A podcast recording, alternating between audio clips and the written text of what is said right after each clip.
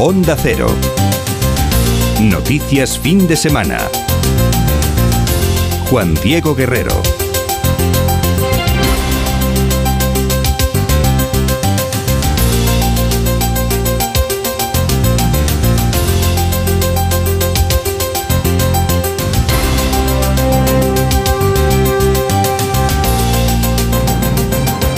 Buenas tardes a todo el mundo. A las 2, a la 1 en Canarias, les estamos contando ya lo que está pasando ahí fuera. Hoy ni Sánchez ni Feijó, el hombre que gobierna España y el que quiere gobernarla, no se dejan ver este sábado después de tantos meses que hemos perdido ya la cuenta. Pero claro, hay que preparar 52 listas electorales, las de las 50 provincias y las dos ciudades autónomas de las elecciones generales del día 23 de julio. Y Sánchez y Feijó tienen hoy otras cosas en las que pensar y algún paracaidista al que colocar en las listas, pero ninguno será como la cabo Carmen Gómez Hurtado, paracaidista de las de verdad.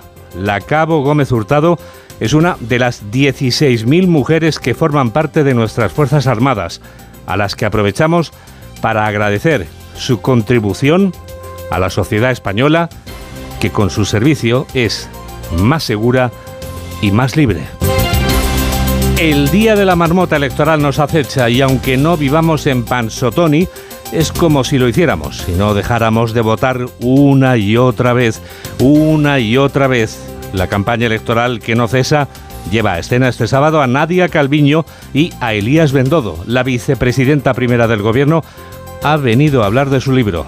Calviño ha visitado la Feria del Libro de Madrid y ha dejado caer un par de recados en la televisión pública. También los ha hecho luego delante de los periodistas. Exaltación del líder y aviso a navegantes. Nos lo cuenta Laura Gil. A su llegada al Parque del Retiro en Madrid, Calviño ha recalcado en primer lugar que pese a no ir en ninguna lista por su condición de independiente, su adhesión al presidente Sánchez y a su proyecto es total y su compromiso con él cara a las próximas elecciones es firme y claro. Que tengo un compromiso firme y claro con el presidente Pedro Sánchez eh, porque verdaderamente creo que es el presidente que nuestro país necesita, es un líder reconocido, respetado y querido dentro y fuera de nuestras fronteras Es una persona honesta que defiende el interés general.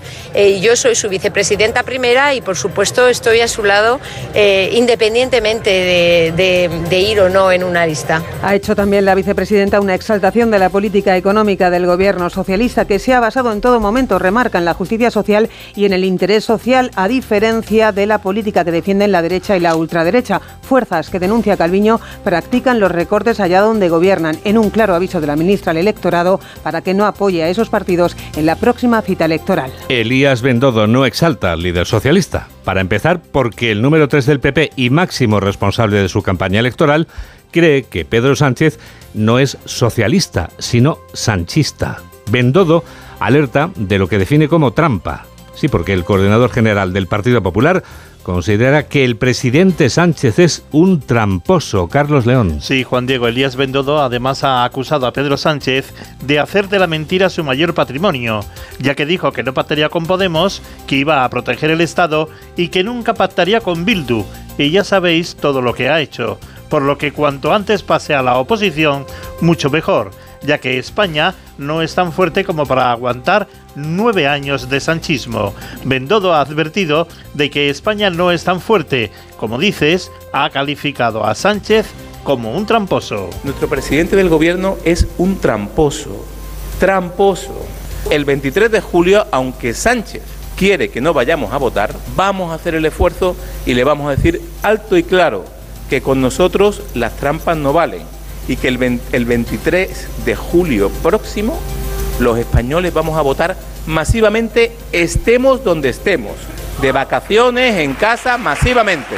Y ha añadido que Alberto Núñez Feijóo aspira a poder hablar con normalidad con el nuevo PSOE que salga de las urnas, porque la primera víctima de Pedro Sánchez es el PSOE de toda la vida, ya que ahora se ha convertido en el Partido Sanchista.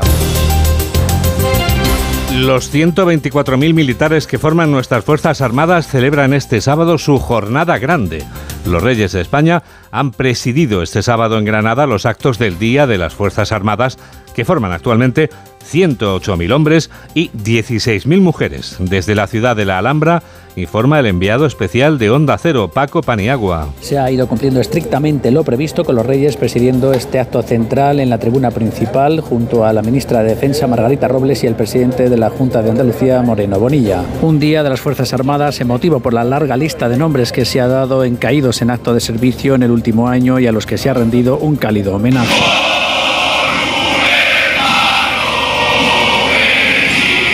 El punto álgido de este desfile lo ha puesto el desfile aéreo con la patrulla Águila y la Legión, desfilando a 160 pasos por minuto con la cabra enana Julio César como mascota.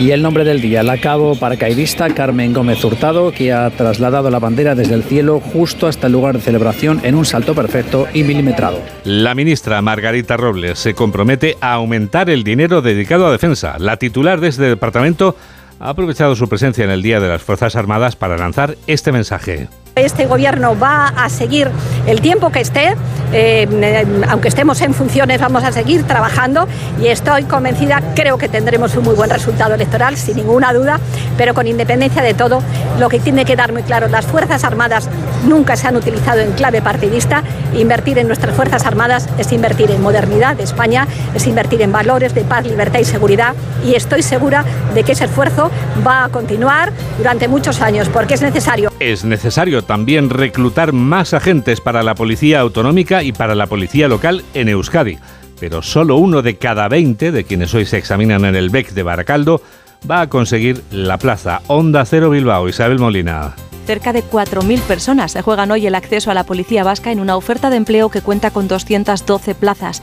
El 36% de los aspirantes son mujeres que desean formar parte de la Archainza o las policías locales de la comunidad. La mayoría de los que se presentan, un 63%, se encuentran en la franja de edad de entre los 18 y 30 años, aunque también hay un porcentaje alto en la horquilla de 31 a 38. Destacar que la policía autónoma, que acaba de cumplir cuatro décadas, está en pleno proceso de renovación generacional. Por cierto, que la celebración de esta OPE, la plataforma de Erchañas, que llevan semanas movilizándose en pro de mejoras salariales, se va a concentrar también aquí, frente al BEC, para que se visibilicen sus reivindicaciones. La policía autonómica, pero en este caso la catalana, es la que ha detenido a un individuo por agredir sexualmente a una turista irlandesa. Los hechos han ocurrido durante el Primavera Sound de Barcelona, que será clausurado esta próxima madrugada. Desde la ciudad condal informa Monsevals. Un hombre ha sido detenido por una agresión sexual a una mujer en el festival Primavera Sound, según han confirmado los Mossos de Escuadra. Los hechos se produjeron alrededor de las 3 de la madrugada del viernes, en la segunda noche del certamen, cuando la víctima habría sufrido tocamientos durante uno de los conciertos del Macro Festival. Según avanzado Metrópoli Abierta, la afectada es una turista de origen irlandés y habría sufrido varios tocamientos en los pechos. La seguridad privada del Primavera Sound actuó rápidamente y retuvo al hombre que presentaba síntomas embriaguez y esperó la llegada de una patrulla de los Mossos de Escuadra. La policía catalana detuvo al agresor y la víctima presentó una denuncia pocas horas después. Horas después, probablemente tardará varios días en dar resultado la nueva misión que se pone en marcha este sábado para localizar al Villa de Pitanso, que se hundió en aguas de la isla canadiense de Terranova. Los familiares de las 21 víctimas contienen la respiración y mantienen todavía la Esperanza, redacción de Onda Cero en Galicia, Juan de Sola. Largo fin de semana para las familias de los 21 fallecidos del Villa de Pitanso ante la espera de que la misión del buque Artabro en aguas de Terranova confirme que el hallazgo de una estructura de metal pertenezca al pecio del pesquero gallego que se hundió el 15 de febrero de 2022. La inversión de un robot remoto manejado desde cubierta permitirá supervisar los restos de ese barco que detectó el sonar de barrido lateral hace unos días y determinar si se trata o no del Pitanso. María José de Pazo, portavoz de las familias. De no ser esa confirmación, pues seguirá la búsqueda, pero sin duda estamos cerca de que el Pitancho sea localizado. Si se cumple la hipótesis, se comenzarían a tomar fotos y vídeos e inspeccionar algunas partes del pecio del barco claves para la investigación técnica y judicial sobre las causas del naufragio. A casi 9.000 kilómetros de Canadá se encuentra Turquía y el reelegido Recep Tayyip Erdogan toma posesión este sábado a por los 25, que serán los años que habrá gobernado la nación otomana cuando acabe este mandato presidencial. Corresponsal de Onda Cero en Turquía, Albert Naya. Recep Tayyip Erdogan ya toma posesión en el cargo de presidente de la República de Turquía en una ceremonia en Ankara. Hasta 78 representantes de distintos países están presentes en unas celebraciones y actos protocolarios que durarán toda la tarde.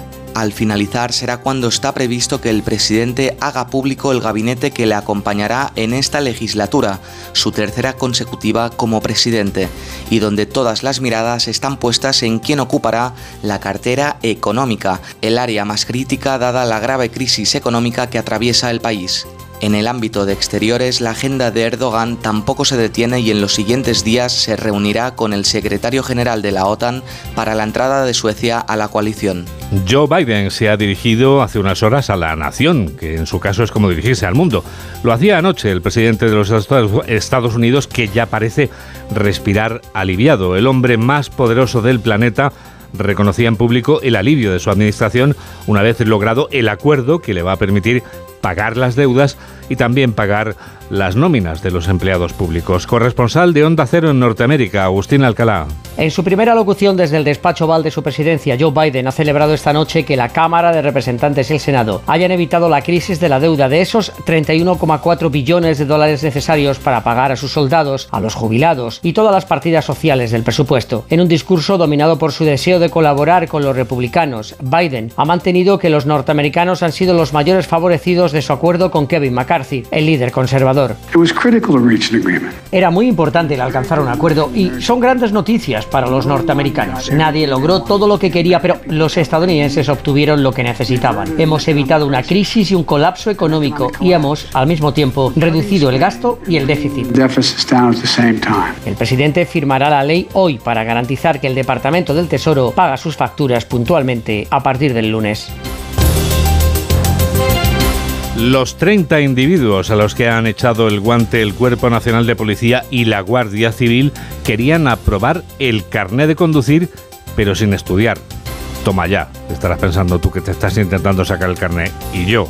Bueno, esto tenía peligro. Tiene los datos Mamen Rodríguez Astre. Pagaban entre 1.800 y 3.500 euros para obtener este carnet, tanto del teórico como del práctico se examinaban los suplantadores con documentos de identidad falsificados o con los originales del propio cliente. Varios de los implicados, además, estarían presuntamente relacionados con el tráfico de drogas. En los registros llevados a cabo en 24 domicilios en Madrid, Mairena del Alcor y en Basauri han encontrado 37 DNIs falsos y distintos tipos de droga, marihuana, coca, hachís, heroína y MDMA, armas y dinero en efectivo. Aprovechando que estás aquí, María del Carmen, puedes decirnos si en las próximas horas tendremos un junio lluvioso o soleado, frío o templado. Pues más de lo mismo, nubes de evolución diurna con chubascos por la tarde en el interior y en Baleares, agua que caerá con fuerza y podría ir acompañada de granizo en forma de cubitos de hielo. Pendiente nos quedamos ya de las tormentas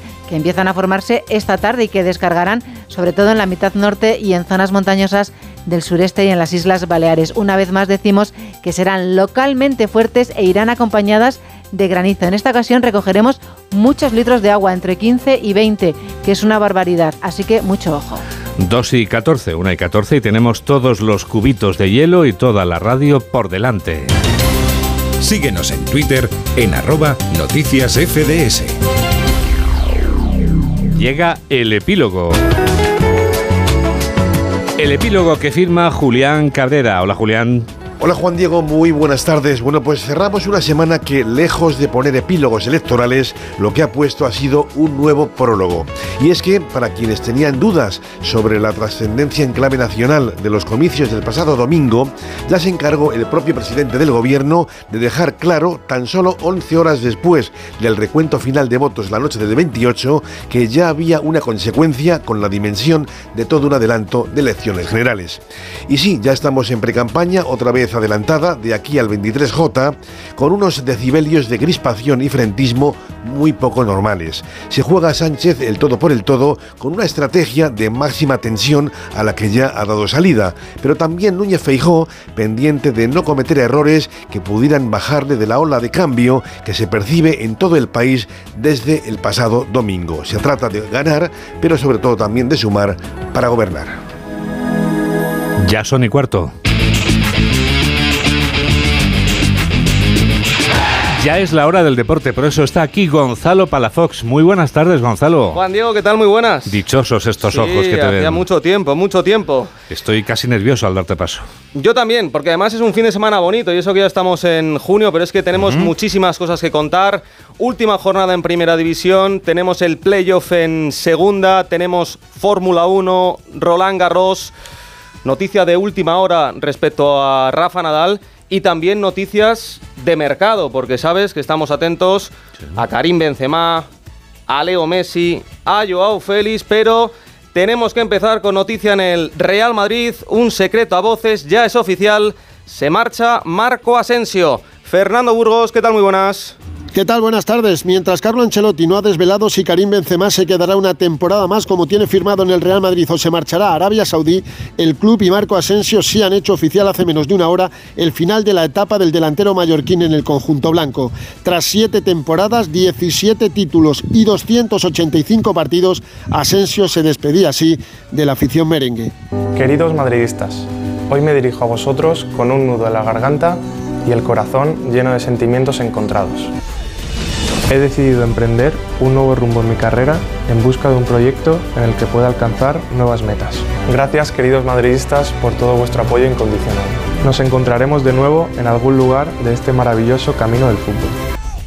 Y justo hoy, 3 de junio, día que el Balear ganaba hace seis años en Cardiff su primera Copa de Europa, marcando el cuarto gol a la Juventus de Turín. Su destino ahora será el PSG para las próximas cuatro o cinco temporadas. Aclarado el futuro de Asensio, ahora queda conocer el de Benzema y Nacho, porque el de Cross, Modric y Ceballos está claro, y los tres continuarán en el Real Madrid. Mañana ante el Athletic Club de Bilbao, los blancos cierran una temporada con luces y sombras, si es verdad, tres títulos, Supercopa de Europa, Mundial de Clubes y Copa del Rey, pero también con dos grandes decepciones, una pésima liga y una Champions cuyo sueño se acabó con la goleada del Etihad. Y como ha dicho Carlo Ancelotti, para la temporada 23-24 la plantilla será distinta porque habrá numerosos cambios, pero también muy competitiva. Pues sí, y Juan Diego, quiero que escuches hablando a Ancelotti, Xavi, Simeone de los nombres propios del mercado de fichajes que está claro que va a ser muy interesante. Empezamos por el técnico italiano que ha hablado en esa previa del Real Madrid Athletic y le hemos preguntado por Harry Kane y Karim Benzema. Quería preguntarle directamente si le encantaría o le gustaría que el próximo año jugara aquí Harry Kane.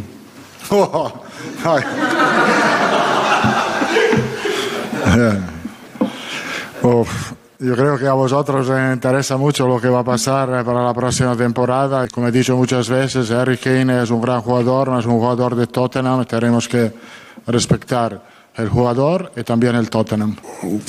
¿Le gustaría que jugara Benzema la próxima temporada aquí? Creo que vamos a tener una plantilla distinta porque hay jugadores que se acaba el contrato. y yo creo que, repito, la- las agendas del club tienen que retirarse en el Real Madrid, porque eh, esto es, esto es el pensamiento, creo, de todos los aficionados del Real Madrid y también del club.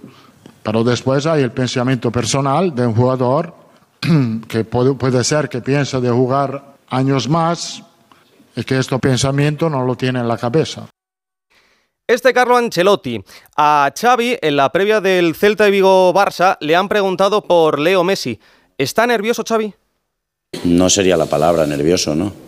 No, estoy expectante, ¿no? Porque además he ido hablando con él, tengo muy buena relación y me gustaría, sí, me haría especial ilusión, ¿no? Ya, no solo como entrenador, sino como culé. Eh, allá donde ha ido Leo le han ido bien las cosas, eh, es un jugador espectacular, creo que nos puede ayudar en muchas cosas, muchas facetas y me haría ilusión sí que, viniera, pero es una decisión más suya, más personal y entendería cualquier escenario. Pero creo que a los culés nos hace mucha ilusión, ya no solo como entrenador, sino como culé, te digo que me gustaría mucho. Por su parte, la previa del Villarreal Atlético Madrid Simeone se le ha preguntado por el plan que tiene de cara a la próxima temporada con Joao Félix. ¿Qué tal? ¿Qué tal? Buenas tardes. Se comienzan lo que son las semifinales de la Champions de los Humildes, el playoff por el ascenso a la máxima división del fútbol nacional. Lo va a hacer en el Carlos Belmonte, en lo que puede ser. Bueno, eh, ahora escuchamos a Simeone. Recuerdo que eh, en los últimos seis meses Joao Félix no ha estado en el Atlético de Madrid y le ha dado un, un palito Simeone. Bueno, yo no tengo ningún plan personal con ningún futbolista de los que integran eh, en la lista de, jugadores del club. Tenemos un plan general, así que ojalá que lo poco que nos, nos venga a ayudar nos dé un paso más y un salto más de calidad a esto muy bueno que se hizo en los últimos seis meses. Ahora volvemos con el fútbol, pero antes en tenis estamos pendientes de la jornada en París, en Roland Garros. Carlos Alcaraz ya está en octavos de final, se va a enfrentar mañana al italiano Musetti, pero eh, acabamos de conocer cómo ha ido esa artroscopia de Rafa Nadal en Barcelona. Enviado especial de Onda Cero, Rafa Plaza, ¿qué tal? Muy buenas. Hola, ¿qué tal Gonzalo? Muy buenas. Sí, ayer Rafa Nadal, como se dio a conocer, se realizó una artroscopia para arreglar esa lesión en el, en el. Y bueno, la operación ha ido bien, eh, le han limpiado las zonas fibróticas y degeneradas del tendón y además han aprovechado para tratar una antigua lesión que tenía en la cadera, en el labrum de la cadera izquierda. Eh, hablando de plazos, Rafa va a iniciar la rehabilitación funcional en unas horas y los plazos estimados son unos cinco meses, es decir, coincidiría con lo que contó en la rueda de prensa. Su intención es volver a finales de años de la Copa Davis o a principios del 2024 en el Abierto de Australia. Rafa. A las 4 de la tarde en Momeló en Fórmula 1 tenemos la sesión de clasificación del Gran Premio de España, amenaza de lluvia y todos atentos, evidentemente, a lo que pueden hacer tanto Fernando Alonso como Carlos Sainz. En los últimos libres, Verstappen ha sido primero, Sainz cuarto y Alonso quinto. También a las 4 de la tarde tenemos final de la Champions, final de la Champions femenina. El Barça que va a buscar ante el Wolfsburgo su segundo entorchado continental y lo va a narrar en Radio Estadio, como siempre, Alfredo Martínez. Alfredo, ¿qué tal? Muy buenas. Buenas tardes, Gonzalo. Eindhoven vive una gran fiesta del fútbol femenino con 35.000 aficionados que han llegado de toda Europa. En principio, el Barcelona cuenta con 8.000 seguidores en las gradas. No quedan localidades. Evidentemente, Alemania está mucho más cerca de Eindhoven y el Forsburgo tendrá mayoría en esas gradas que visten un enorme color y una gran expectación. Ceferín presidirá el encuentro y será una oportunidad de encontrarse con Joan Laporta, que ha llegado esta misma mañana y se ha dado un baño de multitudes con una afición, la del Barcelona, que se ha citado a la una de la tarde en una de las plazas más importantes, con muy buena temperatura en la localidad holandesa. En cualquier caso, falta por ver si podrá jugar o no de inicio Alexia Putellas, la gran jugadora, la reina del fútbol, a balón de oro, que evidentemente ha luchado para tratar de llegar a ser titular. Su técnico, Jonathan Giraldes, reconoce que está para jugar desde el primer momento. Sí, igual que el resto de compañeras, está disponible para jugar lo que, lo que se requiera de ella. Uno, 30 o, 90 minutos o 120 lo que dure el partido. El posible once del equipo azulgrana estaría formado por Sandra Paños, Lucy Brons, con Irene Paredes Mapileón, Rolfo, Keira Walsh, Aitana Bonmatí, Patrick Guijarro, Graham Hamsen, Mariona Caldentey y Ogeise o la propia Alexia Putellas. Enfrente el Forsburgo, que este año no ganó la competición de su país, le ganó el Bayern de Múnich. Así lo analiza el técnico del Barcelona todo lo que tiene que ver con, con, ataques rápidos, ya sea desde inicios o desde recuperaciones y desde, y desde el balón parado. Solo hay que ver las, las estadísticas eh, de los goles y de las ocasiones eh, creadas. Las grandes estrellas son Ewa Payor, la goleadora polaca, y Alessandra Pov, la veterana centrocampista alemana. En cualquier caso, una gran fiesta el Barcelona que se ha perdido en cuatro de las cinco últimas ediciones en la final. Intenta conseguir la segunda Liga de Campeones, aunque en este caso sería la primera con público en las gradas. Arbitra la galesa Cheryl Foster a partir de las 4 de la tarde en el Philips Stadium de Eindhoven. Gracias, Alfredo. Vamos ya con la jornada de mañana, la última en Primera División, permanencia y conference en juego en Pucela. A las 9 de la noche tenemos toda esa lucha por la permanencia. El Valladolid, décimo octavo con 39 puntos. Recibe el Getafe, décimo cuarto con 41. Héctor Rodríguez, ¿qué tal? Muy buenas. ¿Qué tal, Gonzalo? Muy buenas tardes. Pues el estadio José Zorrilla vela ya armas de cara al trascendental partido de mañana a las 9 de la noche, con el cartel de no hay billetes colgado y la garantía de que se van a llenar los 27.000 asientos del feudo blanquivioleta, 300 de ellos, por cierto, ocupados por aficionados del Getafe que no se quieren perder la cita y quieren estar al lado de su equipo en este momento decisivo de la temporada. Un Real Valladolid que va a perder para este encuentro por sanción, acumulación de amarillas tanto a Monchu y sobre todo el camerunés Songla, fundamental en el esquema de Pablo Pezzolano, mientras que espera recuperar a los centrales Joaquín y el Yamik, ambos con problemas musculares. En las filas del Getafe, ausencias importantísimas. Aunque vuelve a la convocatoria Carlos Arañá después de cumplir un partido de sanción, va a perder para la cita por eh, cumplir ciclo de demostraciones a Geneya Portu y también, en este caso por lesión, a Mauro Arambarri, el centrocampista uruguayo que continúa arrastrando problemas en el tobillo y que se especula con la posibilidad de que pueda volver a los terrenos de juego, aunque va a ser duda muy seria hasta el último. Gracias, Héctor. Por su parte, el Celta décimo séptimo con 40 puntos recibe al campeón, el Barcelona, y con una duda resuelta. Rubén Rey, ¿qué tal? Muy buenas. Saludos, jugará Yago Aspas, es la mejor noticia sin duda para el Celta en la víspera del partido de mañana. Lo hará no al 100%, pero sí recuperado en gran medida de los problemas de espalda que le han venido afectando en las últimas semanas. Y otra buena noticia, porque recupera a Fran Beltrán, recuperación en tiempo récord del centrocampista, eso sí, la baja de Youssef Aidú, con lo cual Renato Tapia jugará de central esta mañana, entrenamiento abierto al público para ir calentando motores de cara al encuentro de mañana. Habrá llenazo en Balaídos, con el estreno además la primera vez que se abra la nueva grada de fondo. Por tanto, más de 25.000 espectadores arropando al equipo de Carvallal en busca de la permanencia. El Almería décimo sexto con los mismos puntos que el Celta 40 se la jugará en Cornellá ante el español Juan Antonio Manzano. Buenas tardes. Hola Gonzalo, ¿qué tal? Pues esta tarde último entrenamiento del Almería y mañana desplazamiento de todo el grupo hasta la ciudad condal para un partido tan importante donde el equipo rojiblanco busca solventar su permanencia sin tener que depender de otros campos. Ahora mismo Rubi tiene una duda, saber si podrá contar o no con Luis Suárez después de que ayer el TAD denegara la suspensión cautelar de su segundo partido de sanción, por lo que el club ha acudido a la justicia ordinaria buscando una resolución express que permita al colombiano estar disponible. Solo Kaiki y Batistao están descartados, el resto, incluido Chumbi, estarían inicialmente disponibles y el conjunto rojo y blanco que además mañana en Cornellano va a estar solo. 10 autobuses viajan durante la madrugada con más de 600 aficionados a las que se sumará otro grupo importante de tal forma que mañana habrá casi mil personas en Cornellá animando al conjunto rojo y blanco.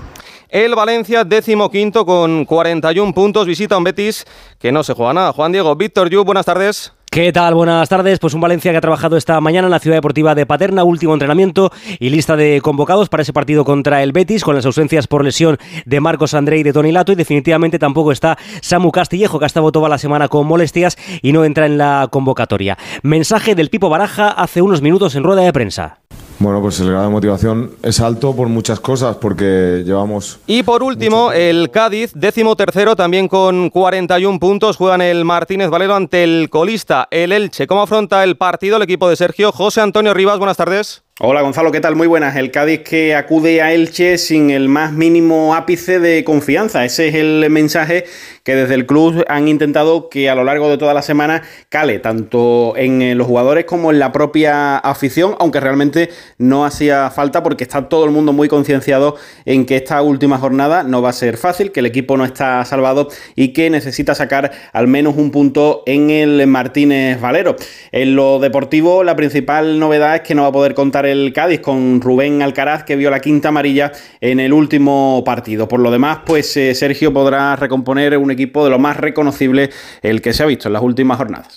Esto mañana. Hoy, en cambio, arranca el playoff de ascenso a Primera División. A las seis y media en Ipurúa se enfrentan Eibar y Alavés. Espera ambientazo. Roberto Vascoy, buenas tardes. Hola, Gonzalo. Magnífico ambiente en las calles de Eibar, entre dos aficiones que van a llenar Ipurúa, donde habrá presencia de 300 seguidores gasteiztarras para este derby, donde solo accederá uno a la ronda final por el ascenso. El factor mental puede ser clave. Los armeros quieren olvidar lo sucedido en el playoff del pasado año. Tienen la baja por sanción de Venancio y de Ríos Reina por lesión, mientras los los Gasteiztarras ya han pasado el luto tras quedarse a las puertas del ascenso directo en Las Palmas. La gran incógnita para Luis García Plaza es Asier Villalibre, ausente en los últimos entrenamientos por fiebre y es duda hasta última hora. No estará Antonio Blanco, tampoco estará Maras por eh, lesión, pitará el madrileño Calvez Rascón, en el bar estará Galec Apetteguía, como te digo, extraordinario ambiente para este encuentro de ida, este derbi en Ipurú.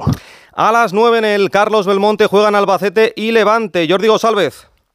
¿Qué tal? Buenas tardes. Se comienzan lo que son las semifinales de la Champions de los Humildes, el playoff por el ascenso a la máxima división del fútbol nacional.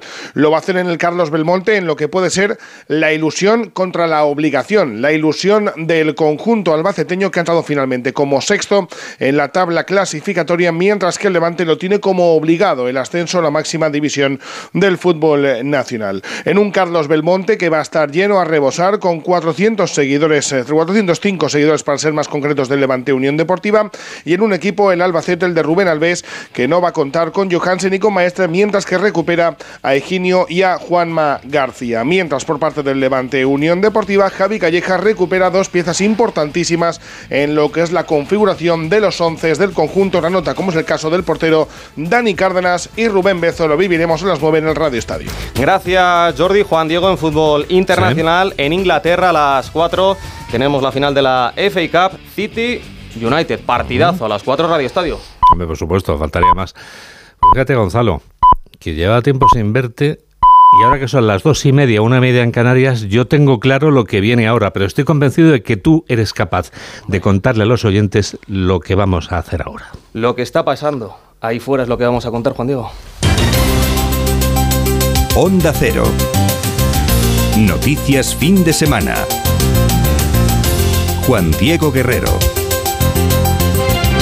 Pues ya lo han oído a Gonzalo Palafox. Vamos a contar lo que está pasando ahí fuera y ahora mismo Yolanda Viladecans resume en un minuto lo esencial de este sábado. Aunque la política se relaja este fin de semana, nos escapan las declaraciones de algunos líderes políticos, como la vicepresidenta primera Nadia Calviño, que ha recalcado que pese a no ir en ninguna lista, su compromiso con el presidente Sánchez es firme y ha confiado en seguir manteniendo su protagonismo en el ámbito de la política económica tras las elecciones. Desde el PP, su coordinador general Elías Bendodo ha afirmado que España no es tan fuerte como para aguantar nueve años de sanchismo y ha llamado tramposo a Sánchez por haber adelantado las elecciones generales a pleno verano, con Día de las Fuerzas Armadas en Granada y su tradicional desfile militar, presidido por los reyes Felipe y Leticia y salto paracaidista con la bandera de España, que por primera vez lo ha realizado una mujer, la cabo Carmen Gómez Hurtado. Presente también la ministra de Defensa, Margarita Robles, que se ha comprometido a aumentar el dinero dedicado a su departamento. En crónica de sucesos, operación conjunta de la Guardia Civil y la Policía han desmantelado una organización criminal dedicada a la obtención fraudulenta de permisos de conducir por encargo. Hay 30 detenidos. Y en la India, 261 personas han muerto en un trágico accidente triple de tren. Las primeras investigaciones hablan de un error humano al activar una señal de cambio de vía antes de tiempo. 2 y 32, 1 y 32 en Canarias y tenemos toda la radio por delante. Síguenos en Facebook en Noticias Fin de Semana Onda Cero.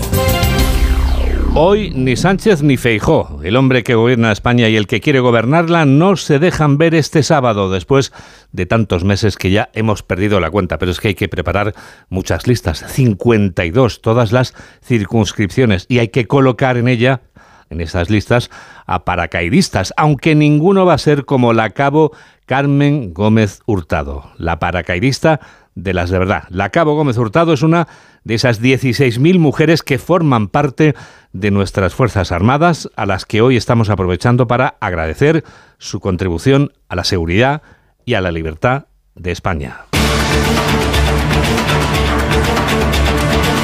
El día de la marmota electoral nos acecha nuevamente y aunque no vivamos en Pansotoni, que ni falta que nos hace, estamos ya pensando en si nos vamos a levantar mañana y volveremos a votar y pasado mañana otra vez y al día siguiente otra vez. La campaña electoral que no cesa lleva a escena este sábado a Nadia Calviño y a Elías Bendodo. La vicepresidenta primera del gobierno ha venido a hablar de su libro porque ha visitado la Feria del Libro de Madrid y ha dejado caer un par de recados. Exaltación del líder y aviso a navegantes. Lo va a contar Laura Gil. La vicepresidenta económica no va en ninguna lista, pero recalca, mantiene un compromiso de apoyo firme y claro al presidente Sánchez, quien asegura Nadia Calviño es un líder honesto que además es respetado dentro y fuera de España, al que mueve solo el interés general.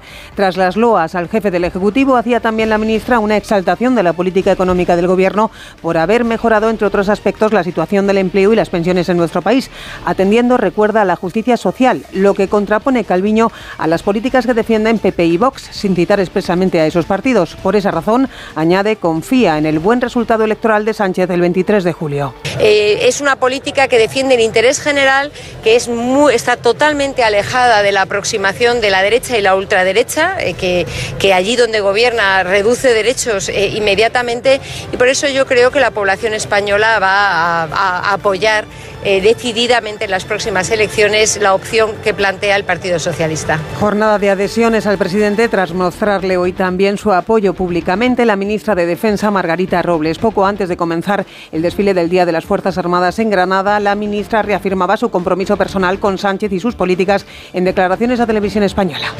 Creo en Pedro Sánchez y como creo que eh, la política que se está haciendo, que nosotros hemos hecho en el Ministerio de Defensa, es la mejor política para España, porque creemos en una En esta España de luz, de color que hoy tiene Granada, en esta España que representan las Fuerzas Armadas. Y además tengo que decir que para mí ha sido y es un lujo ser ministra de Defensa. La ministra, que coincide además con Calviño en vaticinar un buen resultado electoral para el PSOE en las generales, ha descartado, por otro lado, que la cita electoral vaya a afectar negativamente a los proyectos de defensa, al asegurar que Sánchez mantendrá su compromiso de alcanzar el 2% del PIB en la aportación a su departamento, al margen de los resultados que obtenga en las urnas el 23 de julio. Elías Bendodo no exalta precisamente al líder socialista. Para empezar, porque el número 3 del PP y máximo responsable de la campaña electoral cree que Pedro Sánchez no es socialista, sino sanchista. Bendodo alerta de lo que define como trampa. Es una trampa. Sí, porque el coordinador general del Partido Popular considera que el presidente Sánchez es un tramposo. Carlos León. Sí, además Bendodo ha asegurado que Alberto Núñez Feijó aspira a poder hablar con normalidad con el nuevo Partido Socialista que salga de las urnas, ya que ahora no existe el PSOE, como ha asegurado el histórico Alfonso Guerra, porque la primera víctima de Pedro Sánchez, ha afirmado Bendodo, es el PSOE de toda la vida y ahora es un partido sanchista. Nuestro presidente del gobierno es un tramposo, tramposo. El 23 de julio, aunque Sánchez quiere que no vayamos a votar, vamos a hacer el esfuerzo y le vamos a decir alto y claro que con nosotros las trampas no valen y que el, 20, el 23 de julio próximo los españoles vamos a votar masivamente, estemos donde estemos, de vacaciones, en casa, masivamente. Además, Elías Bendodo ha catalogado a Pedro Sánchez que solo le queda a lo sanchista, el cis trucado y la ideología populista impregnada de Podemos, que es la que está aplicando. Además, también Bendodo ha achacado el anuncio de los comicios el pasado lunes de un intento de tapar el mensaje que el PP había ganado las elecciones municipales. Por eso, pide a Feijó que hable con el auténtico PSOE. El presidente Feijó aspira a poder hablar con normalidad con el nuevo PSOE que salga de las urnas, porque la primera víctima del Partido Socialista de toda la vida es la que ha hecho Pedro Sánchez. La primera víctima de Pedro Sánchez es el Partido Socialista de toda la vida.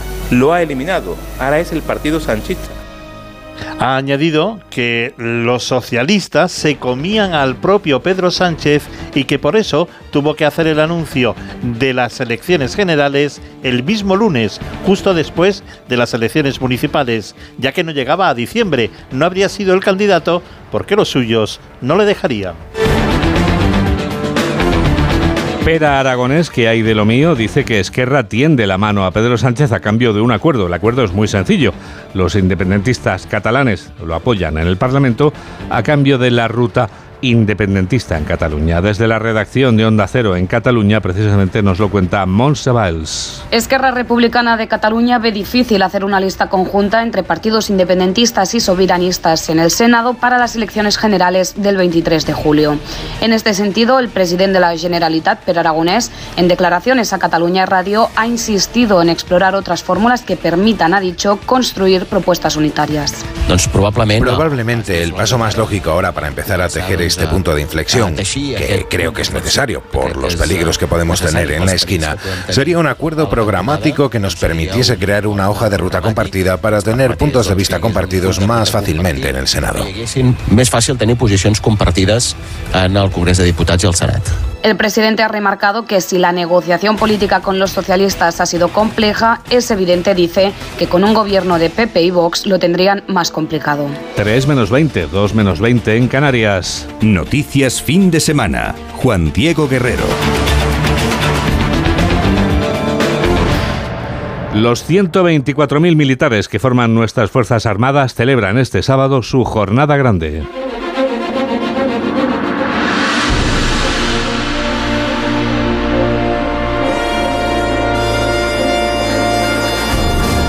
Los Reyes de España han presidido este sábado en Granada los actos del Día de las Fuerzas Armadas, que forman actualmente 16.000 mujeres y 108.000 hombres. Desde la ciudad de la Alhambra nos lo cuenta el enviado especial de Onda Cero, Paco Paniagua. Y a esta hora, no lejos de la Alhambra, los reyes y los principales invitados a este acto central asisten a la recepción con motivo del Día de las Fuerzas Armadas, un día que ha salido según lo previsto, todo milimetrado, como los 160 pasos por minuto a los que ha desfilado la Legión con su mascota, la cabra enana Julio César, manteniendo el ritmo. También ha desfilado la unidad militar de emergencias que ha participado en rescates como los terremotos de Turquía este año, a destacar la larga lista de nombres que se ha dado de miembros de las Fuerzas Armadas caídos en actos de servicio este año. A todos ellos se le ha rendido un sentido homenaje.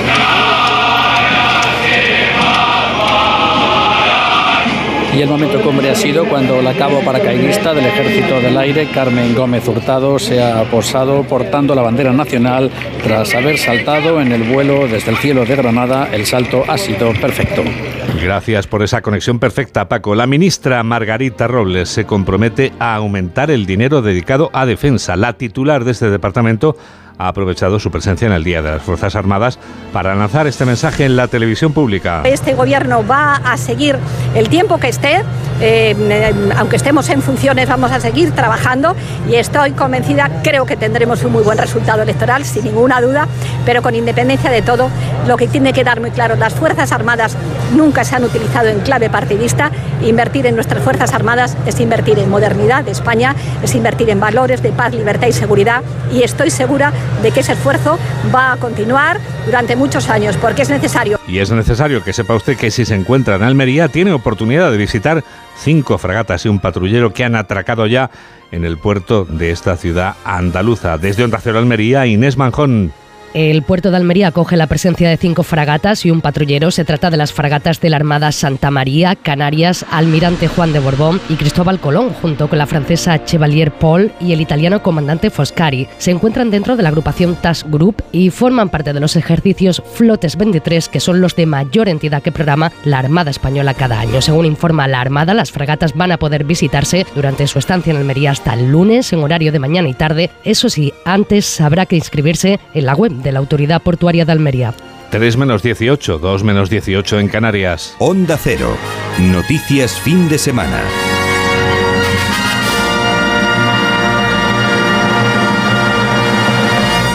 Están reclutando más agentes para la policía autonómica y para la policía local en Euskadi.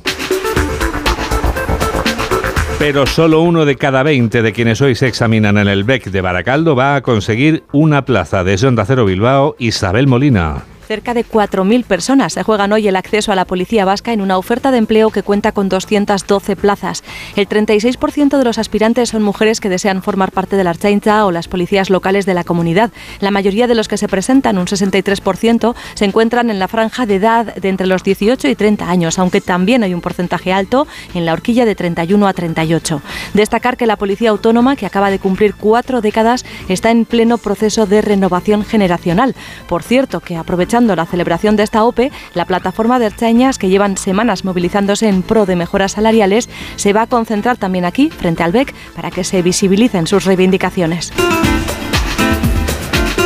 Medio físico en el que coexisten los seres vivos y los inertes al margen de la vida urbana. Así define la Real Academia de la Lengua una palabra clave en nuestra vida, naturaleza.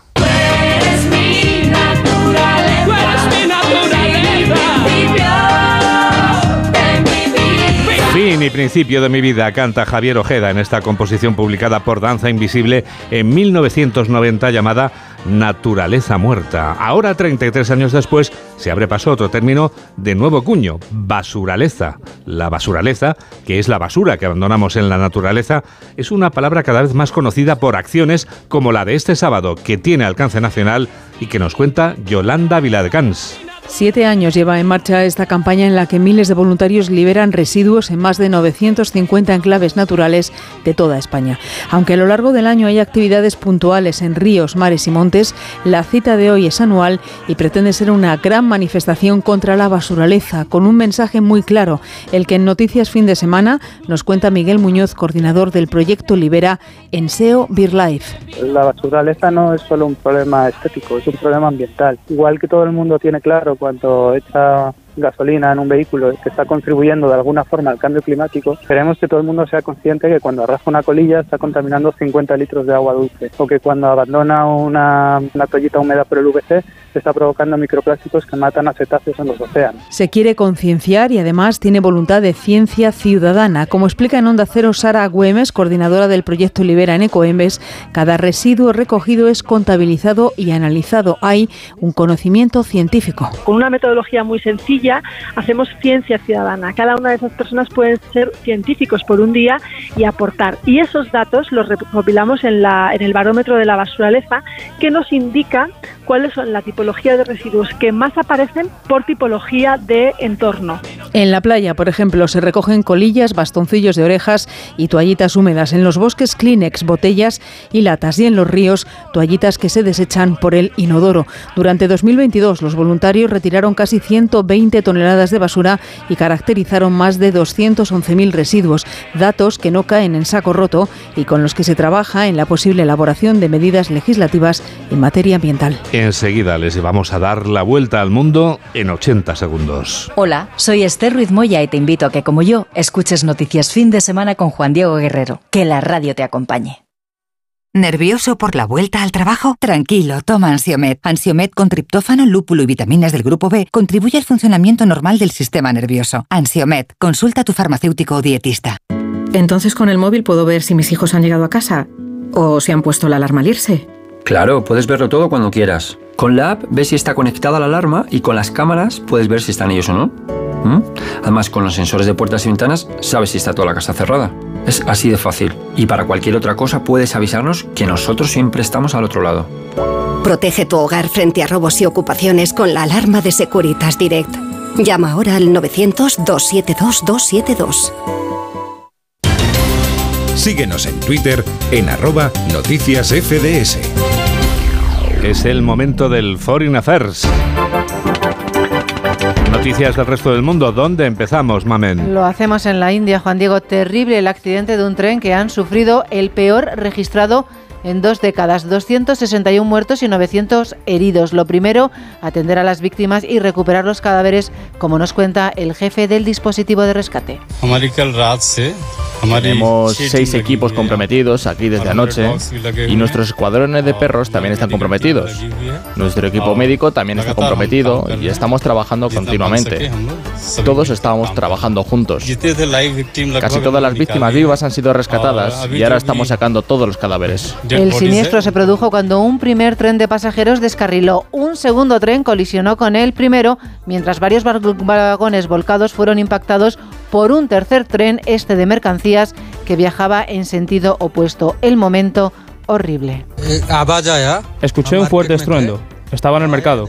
Vine y vi que esto había sucedido y traté de sacar a tantas como pude. El gobierno investiga las causas, habla de una investigación en profundidad. Ministro de Ferrocarriles.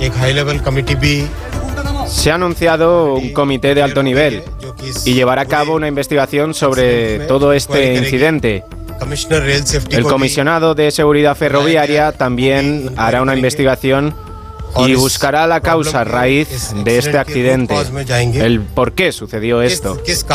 Todos los detalles técnicos serán descubiertos por ellos. Se habla, Juan Diego, de error humano al activarse una señal de cambio de vía antes de tiempo. Lo peor es que aún no se descarta que el número de víctimas aumente. Las autoridades compensarán con más de 12.000 dólares a los fallecidos, 2.500 a los heridos graves y 606 a los leves. Terrible y no menos espeluznante, Mamen, lo vivido en Ucrania. ¿Han continuado esta noche los ataques contra la capital? Pues Ucrania asegura haber repelido un ataque con drones y misiles, esto en Kiev y en el Donetsk, en la zona controlada por Rusia, informan de dos personas muertas, una niña y la mujer de este señor al que escuchamos.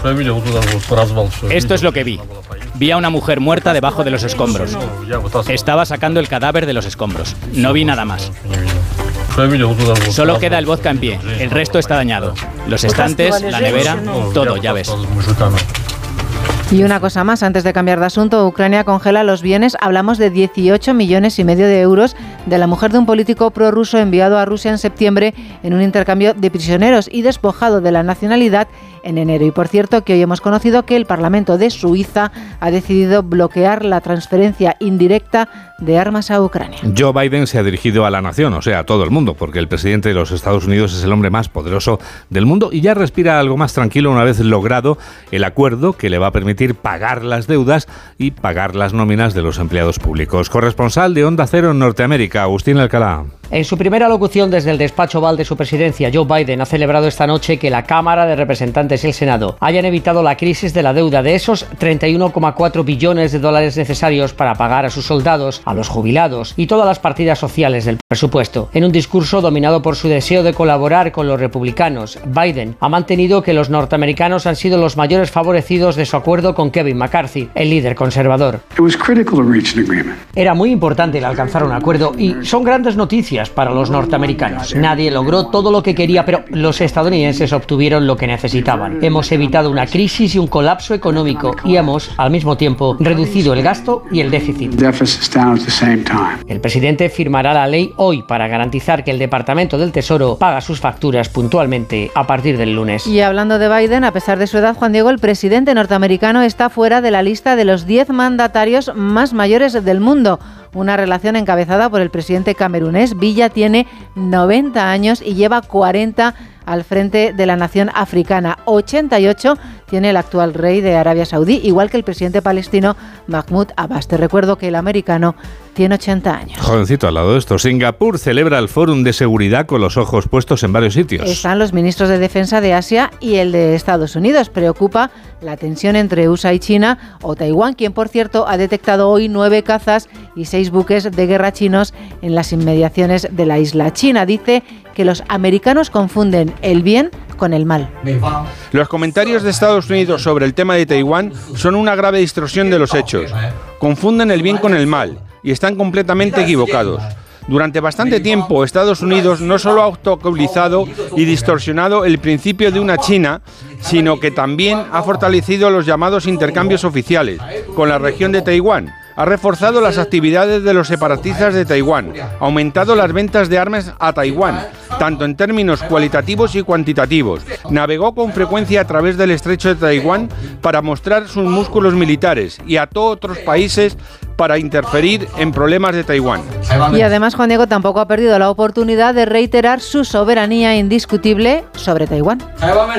La cuestión de Taiwán es uno de los intereses centrales de China y no hay espacio para que cedamos o nos comprometamos. El Ejército Popular de Liberación de China permanece completamente preparado y listo para defender firmemente la soberanía, la reunificación y la integridad territorial de China en cualquier momento. Los rusos también han aprovechado y han tenido palabras para los americanos. Dicen que las contramedidas que anunciaron esta semana por la decisión del Kremlin de abandonar el START 3 o el nuevo START no le harán cumplir el tratado de desarme. Vamos, que le ha hecho la mundialmente conocida señal del pajarito. Más cosas y creo que nos cuentas ahora problemas para el presidente nipón. Sí, protagoniza en su país una polémica por una serie de fotografías realizadas en su residencia oficial. Han sido calificadas de inapropiadas. Pero vamos a ver, mamen, ¿qué se ve en las fotos? Pues fueron tomadas durante una reunión familiar el año pasado. La primera víctima, el cese de su propio hijo que trabajaba como su secretario. Dicen que podrían generar problemas de seguridad. Consideran que es un edificio público donde reciben a líderes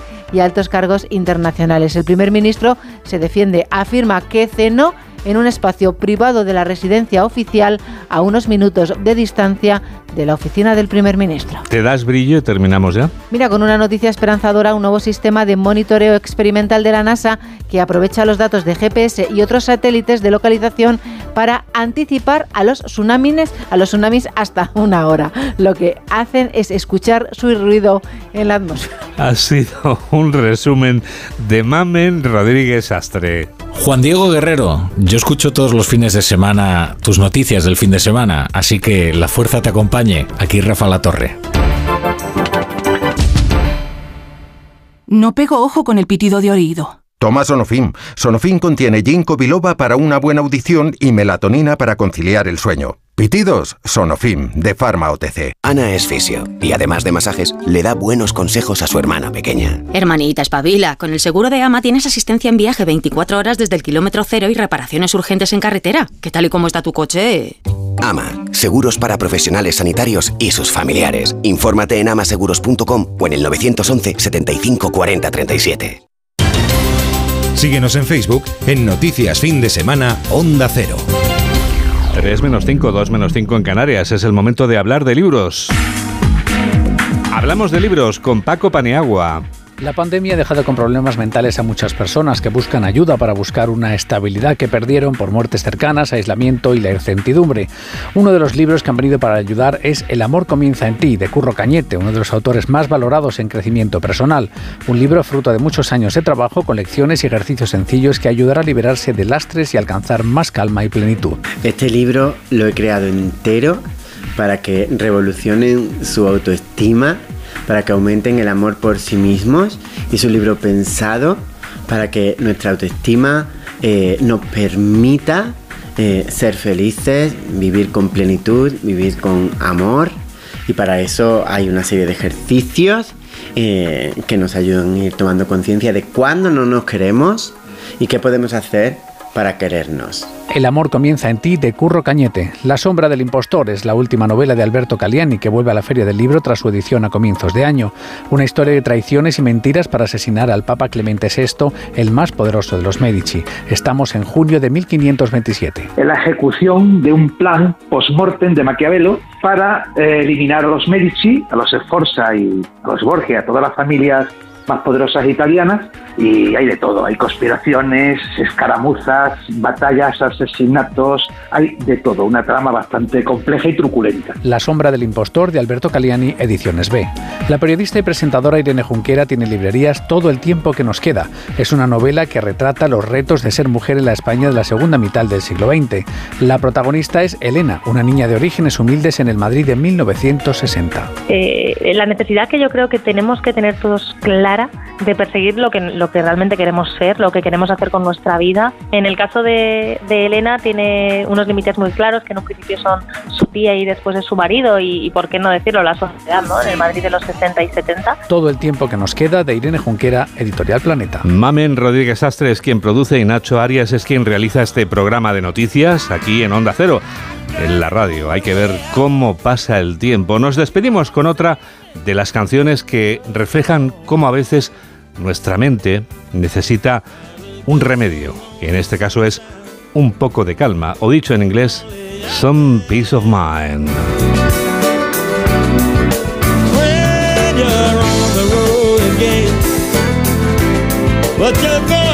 Es curioso, la palabra, la expresión peace of mind significa literalmente paz de la mente en inglés. Tan necesaria es la paz que merece la pena buscarla.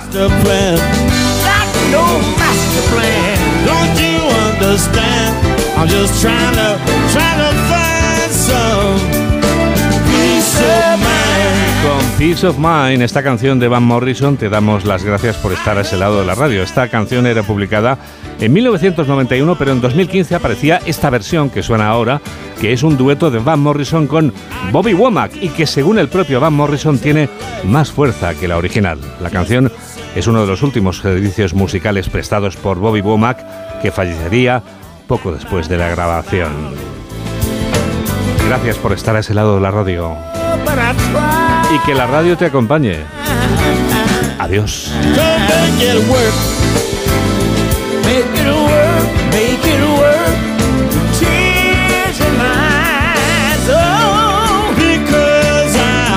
a man, just a man. Try to do the best I can, do the best I can. I want you to understand. understand. You got to give me some.